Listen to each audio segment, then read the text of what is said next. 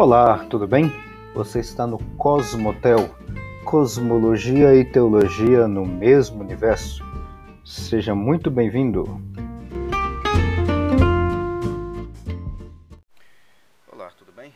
Bom, no episódio de hoje eu quero falar sobre cosmologia.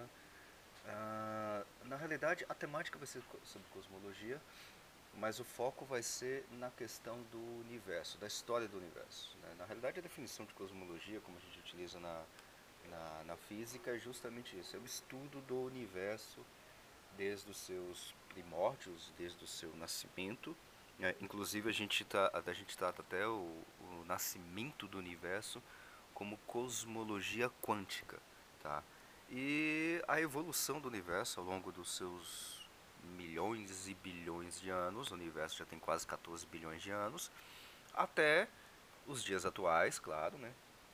E também um pouco de previsões futuras. Como é que vai ser o futuro do universo? Ele vai acabar, não vai acabar? Vai Como é que vai funcionar isso, né? E além disso, nós temos também uma outra outras áreas que são conectadas à cosmologia, né, que são áreas puramente teóricas, e aqui veja que a expressão teórico eu estou utilizando no sentido de no sentido científico, não é um chute, não é um achismo, tá? Ah, que são áreas do tipo multiverso, né? É, na verdade temos vários tipos de multiverso. A gente poderia até falar de multiversos no plural. Tá? Bom, mas não é sobre, sobre o futuro do universo ou multiversos que eu quero tratar hoje. Hoje eu vou tratar justamente sobre a questão da, da evolução do universo em si e principalmente vou me basear no Nobel de Física de 2019. Tá? Aqui na descrição do episódio vai ter todos os detalhes que você pode é, depois olhar, ler os, os dados tudinho direitinho, tá? lá do Nobel Prize de 2019. Tá? E essa premiação de 2019 foi dada para três físicos, né, para três cientistas, o James Peebles, Michael Major, Major, alguma coisa mais ou menos assim, é um suíço. É, aliás, ele estava na universidade lá na Suíça, em Geneva, e o Didier Queloz, Queloz, talvez seja assim, que ele também ele é associado na Universidade de Geneva, na Suíça, e em Cambridge, lá do, do, do Reino Unido, tá? Bom, então eles dividiram essa premiação e aqui eu vou falar somente a metade da premiação, ou vou focar na temática da metade da premiação, que foi para o James Peebles. Tá? O Michael Major e o Didier Queloz, eles receberam metade da, da, do Prêmio Nobel de Física de 2019 por causa da descoberta de, de, de um, um, um exoplaneta, ou seja, um planeta que está fora do nosso sistema solar, uh, que estava rotacionando uma estrela do tipo solar. Tá? Isso foi na década de 90. Mas isso é um, um outro assunto, depois a gente pode até voltar nessa, nessa história. O, o, meu foco mesmo então vai ser no James Peebles. James Peebles é um físico, já está bem, é, é, já tá bem de idade, ele inclusive.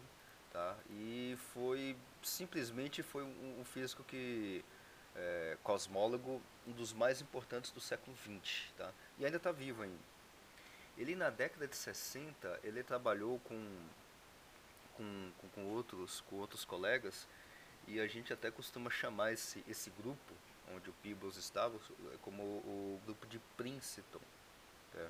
Porque as descobertas que o Peebles e, o, e, o, e os seus colegas, os, os colegas deles é, já faleceram todos, tá? Então por isso que talvez ele, eles não ganharam o Nobel de Física junto com o Peebles, provavelmente, né? Uh, esses, esses caras, na década de 60, fizeram uma descoberta.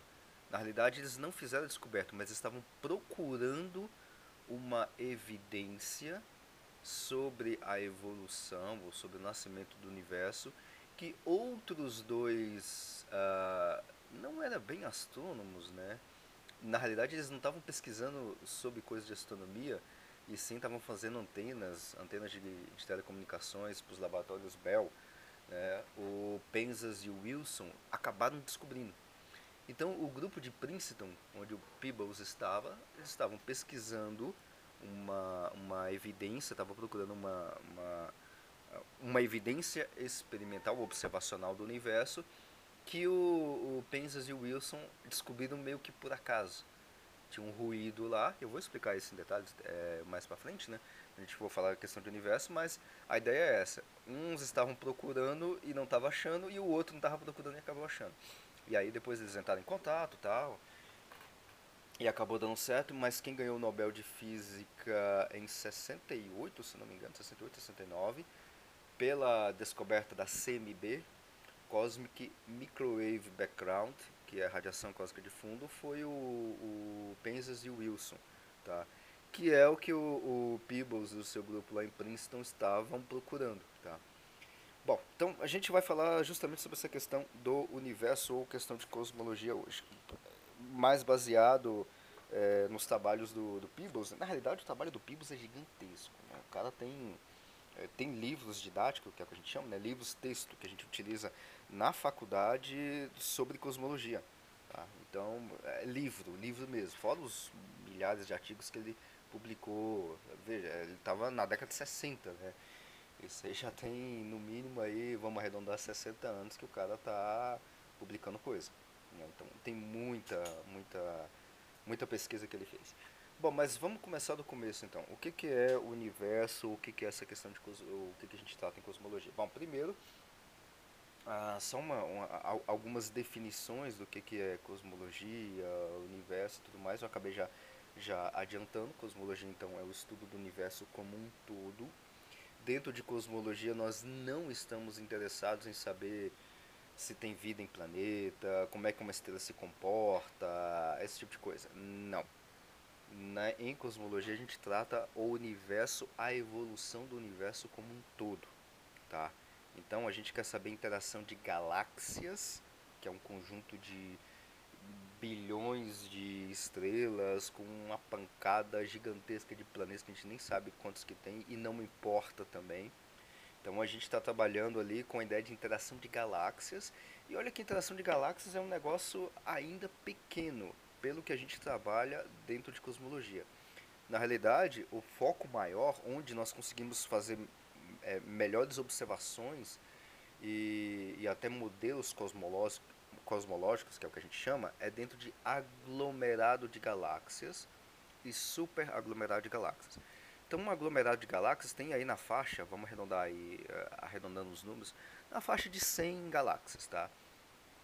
a partir daí é que começa já a ficar relevante a questão da interação das coisas dentro do universo. Porque abaixo disso, obviamente, tem interações, tá? A gente observa galáxia, duas galáxias é, se fundindo. A gente tem fotos, fotos reais ao vivo de galáxias fundindo, tá? É, a gente tem isso. O Hubble, se não me engano, o Hubble e teve um outro telescópio também que já tirou, tô puxando de, de memória, tem é, fotos de galáxias se fundindo, tá? Nós temos isso. Ah, só que essas interações entre duas, três galáxias é uma interação pequena em relação a uma questão de universo. Ou seja, cosmologia então vai tratar de grandes coisas, é o que a gente chama de larga escala. Ou seja, na larga escala, como é que funciona o universo. Só para a gente ter ideia de, de distâncias aqui, quando a gente fala de larga escala, a gente está falando algo em torno de 3, vamos arredondar os números de novo, tá? Aqui é tudo arredondado. Em torno de 300 milhões de anos-luz de distância. Acima disso. Abaixo disso, assim, obviamente tem importância, a gente observa coisinhas pequenas em, em distâncias menores do que isso, mas o interesse principal da cosmologia é em distâncias maiores do que 300 milhões de anos-luz, tá? Tá, mas vamos lá. Se você nunca ouviu essa expressão anos-luz, o que, que é um ano-luz? Um ano-luz é uma, é uma medida, ou é uma métrica, ou é uma régua de distância, não é de tempo, é de distância. Tá? Conceitualmente, um ano-luz é a distância que a luz, a velocidade da luz, percorre durante um período de um ano. Tá? Como é que você faz essa conta? A conta é mais ou menos o seguinte, só para você entender como é que funciona. A, a redonda, que a gente arredonda tudo, tá? A velocidade da luz é 300 mil quilômetros por segundo, não é por hora, é por segundo. Então, beleza, você guarda esse valor. Aí você pega e calcula quantos segundos tem em um minuto. 60 segundos. Quantos minutos, quantos segundos tem em uma hora?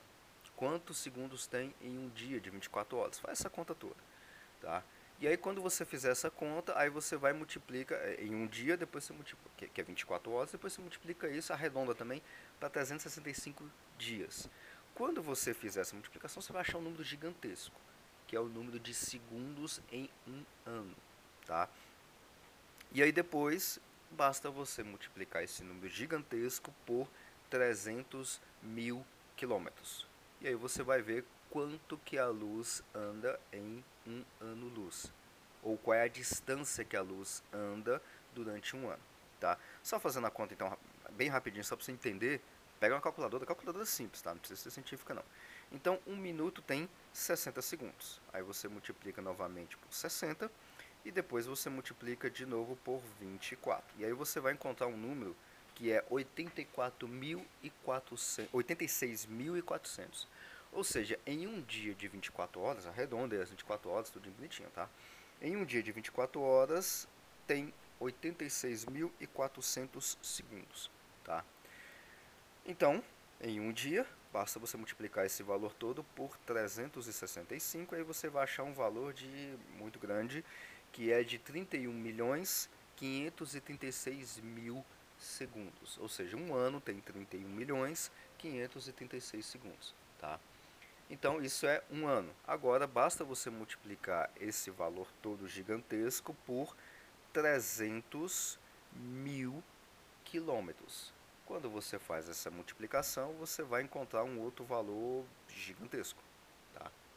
que está na ordem de uh, ah, 109.500. Na realidade, tem que multiplicar a velocidade da luz por 299 e tal, mas vamos arredondar tudo aqui novamente. Quando você faz essa conta, você vai achar um valor muito grande, que é a distância em quilômetros. Tá?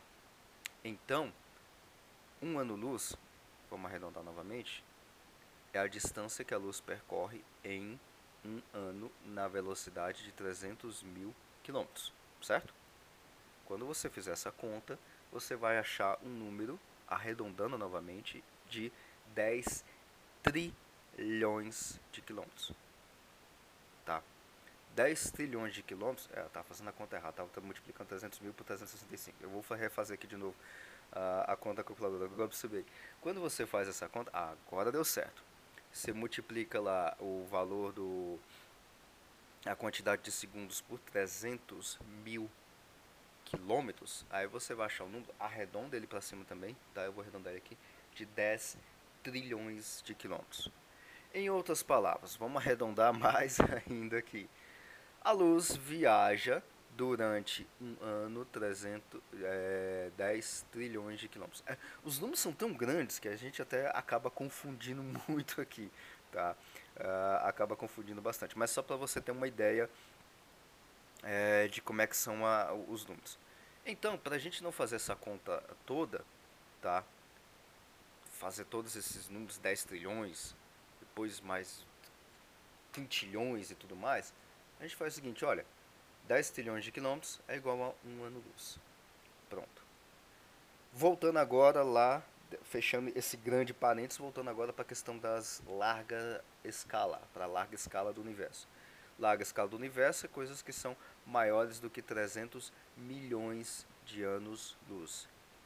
Então, um ano-luz é 10 trilhões de quilômetros, multiplica 10 trilhões por 300 milhões, aí você vai achar a distância em quilômetros que a gente está falando de larga escala, tá? Eu não, nem vou fazer essa conta, fica aí de, de, de curiosidade para você fazer essa conta, que vai dar um número que eu nem sei se tem como falar esse número em português. É um número gigantesco, tá? É um número gigantesco. Então a gente sempre fala em anos-luz. Lembrando que um ano-luz é, é 10, arredonda aí, 10 trilhões de quilômetros, tá? Então, mas a gente só fala em anos-luz que é bem mais fácil. Então, em larga escala, a gente está falando disso, tá? Agora tem um detalhe. Ah, já é colocado como pressuposto, tá? É importante destacar isso, como pressuposto que a velocidade da luz ela é constante no vácuo. É claro que vai ter ali uma uma pequena flutuaçãozinha, né? Um valor um pouquinho mais, é, um pouquinho menor, do que esses 300. Na realidade, a velocidade da luz, se você quiser fazer a conta é, é, literal, exatamente como é que tem que ser, ao invés de você colocar 300 mil, você coloca 299, 792, 458 metros por segundo, tá? usando na, no Sistema Internacional de Medidas. Tá? Ou seja, 299.792,458 metros. Tá? Talvez fica é, é, quilômetros. Talvez fica mais fácil para você fazer essa conta por aí, tá? Mas assim, no espaço, no vácuo, ah, é essa velocidade. Vai ter alguns momentos que a luz pode variar um pouquinho, um pouquinho para mais. Não um pouquinho a mais dos, dos, dos 90, 299, tá? Mas ela pode variar, é, vamos dizer assim, passando por um meio ou outro ali no espaço. Tem uma, um negócio que chama de redshift, que depois mais para frente eu vou mencionar sobre isso também, tá? Mas tem algumas variações assim, minúsculas, tá?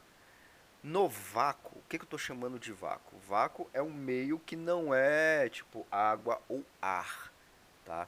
Porque a velocidade da luz aqui no ar, aqui na superfície terrestre, é um pouquinho menor do que a velocidade da luz no vácuo. Mas assim, é tão minúsculo que pega ali em alguns metros, tá? Por exemplo, a velocidade da luz na água, quando você coloca um laser na água, você medir a velocidade da luz ali dentro da água, água, água pura mesmo, água normal, né? A velocidade da luz já não é 299 mil ou 300 mil quilômetros por segundo, é 200 e, 225 mil quilômetros por segundo. Então assim, tem uma variaçãozinha pequena, tá? Comparado com a escala, é, é uma variação pequena, tá?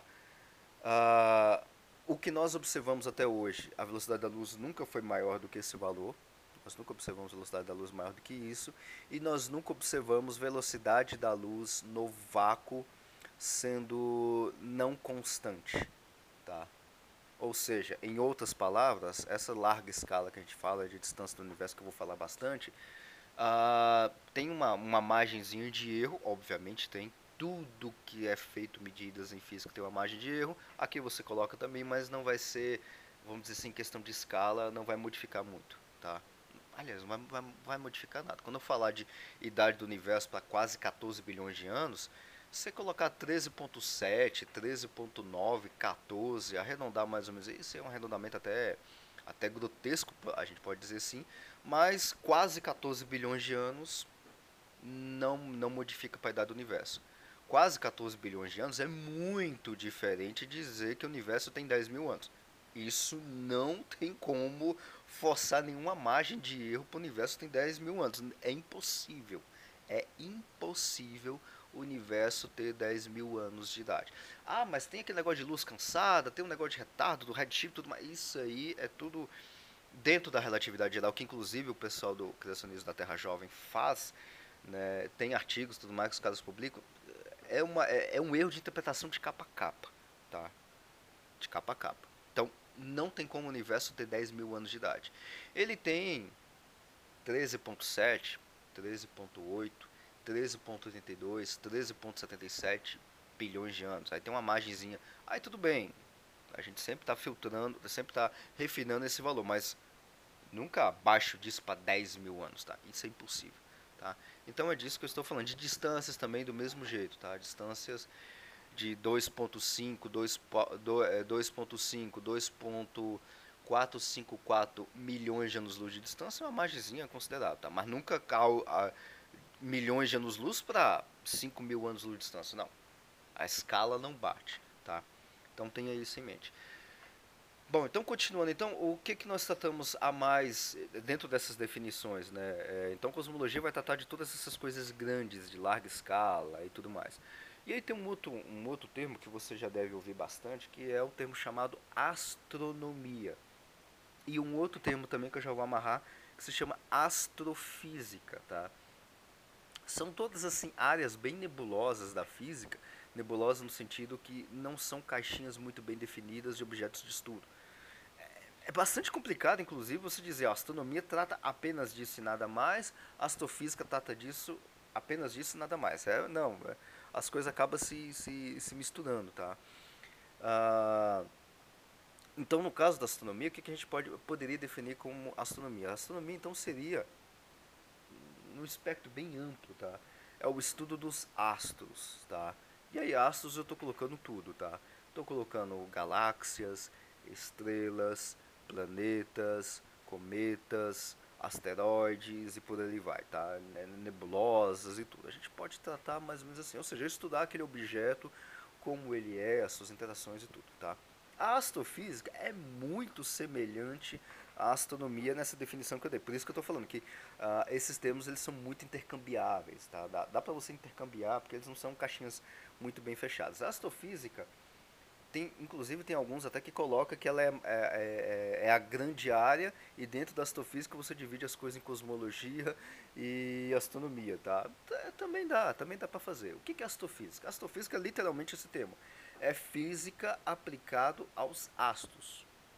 Só isso. Ou seja, eu tenho uma estrela e eu quero saber a sua composição química, as suas interações físicas, interação gravitacional é, e por aí vai.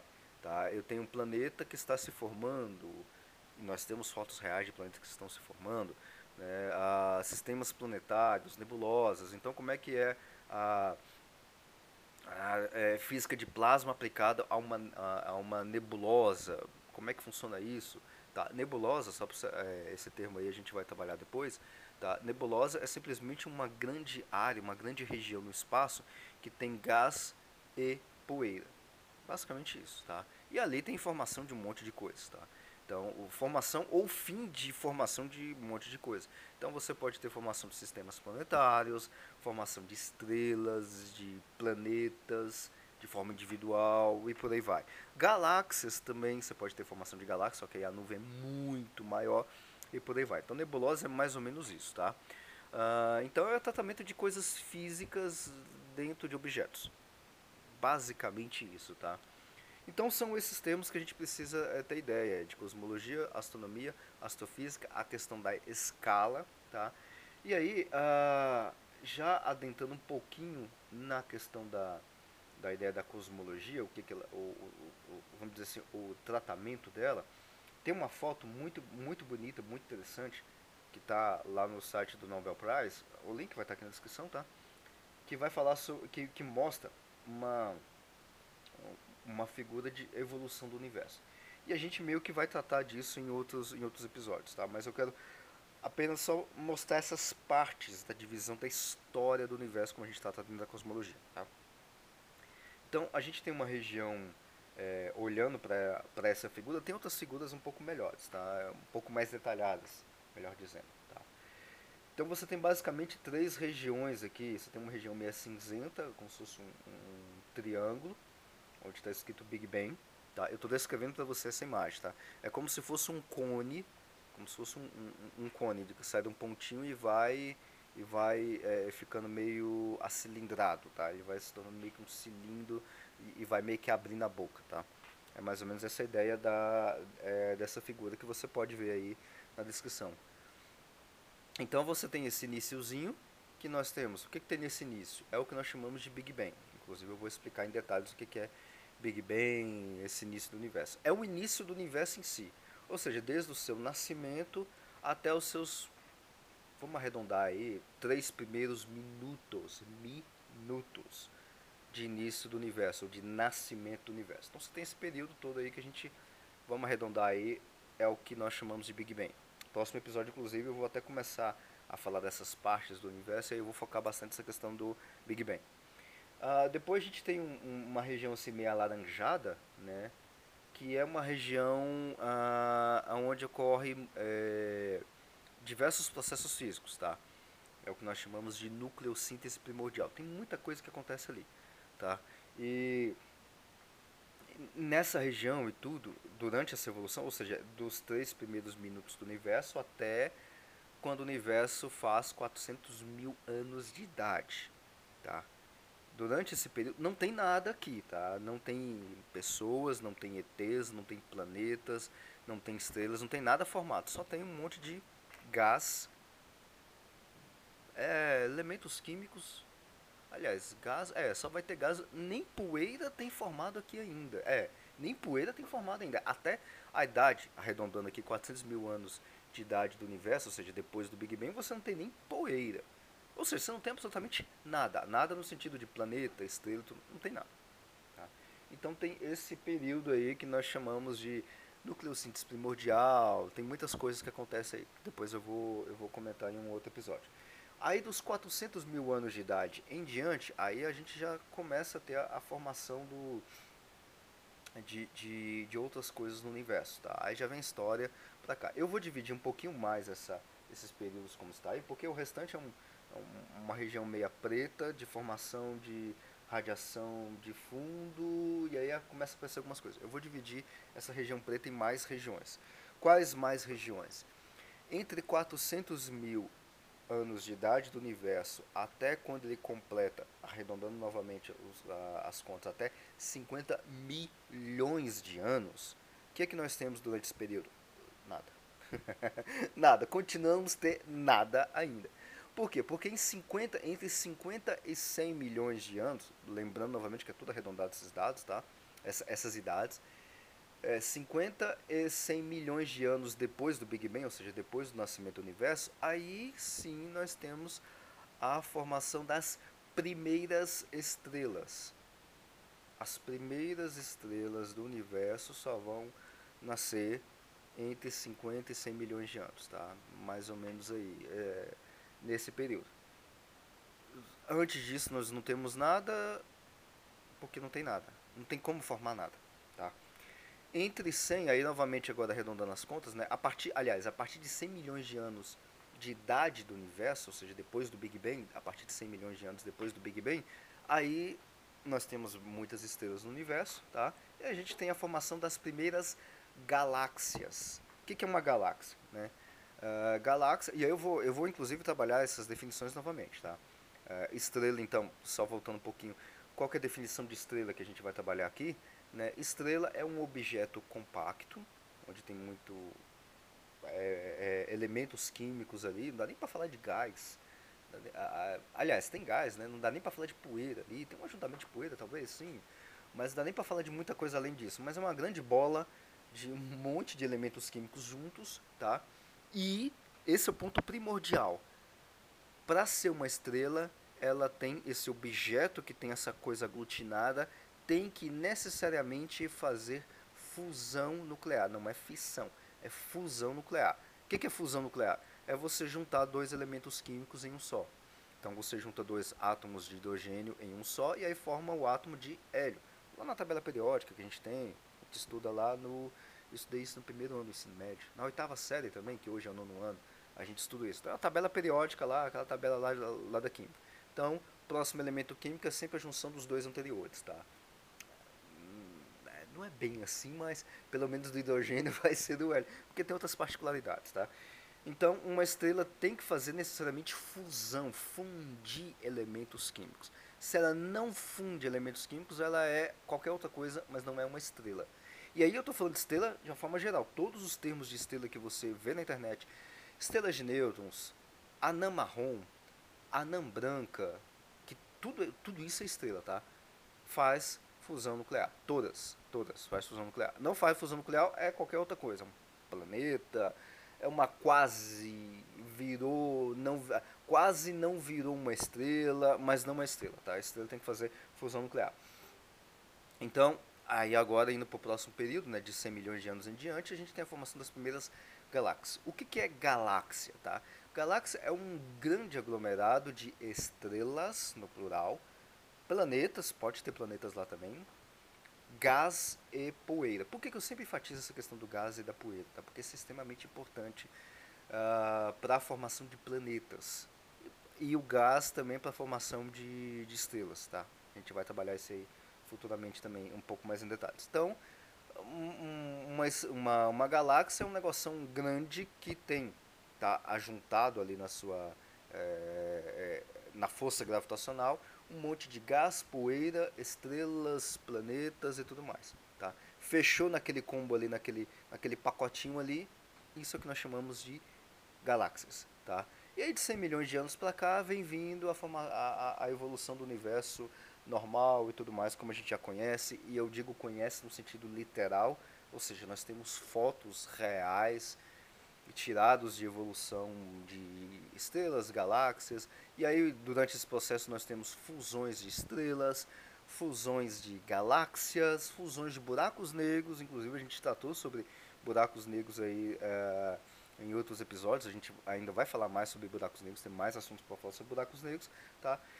E até vem vindo até os nossos dias atuais. Bom, para esse episódio é isso, então essa é uma introdução bem bem bem geral do que, que seria, essa é uma introdução geral, né? É, é uma introdução ao universo, tá? A partir da cosmologia. Nos próximos episódios a gente vai trabalhar um pouquinho mais sobre é, detalhes sobre a questão de nascimento do universo e tudo mais, tá? Até a próxima. Muito obrigado por acompanhar até aqui e te aguardo no próximo episódio. Até a próxima.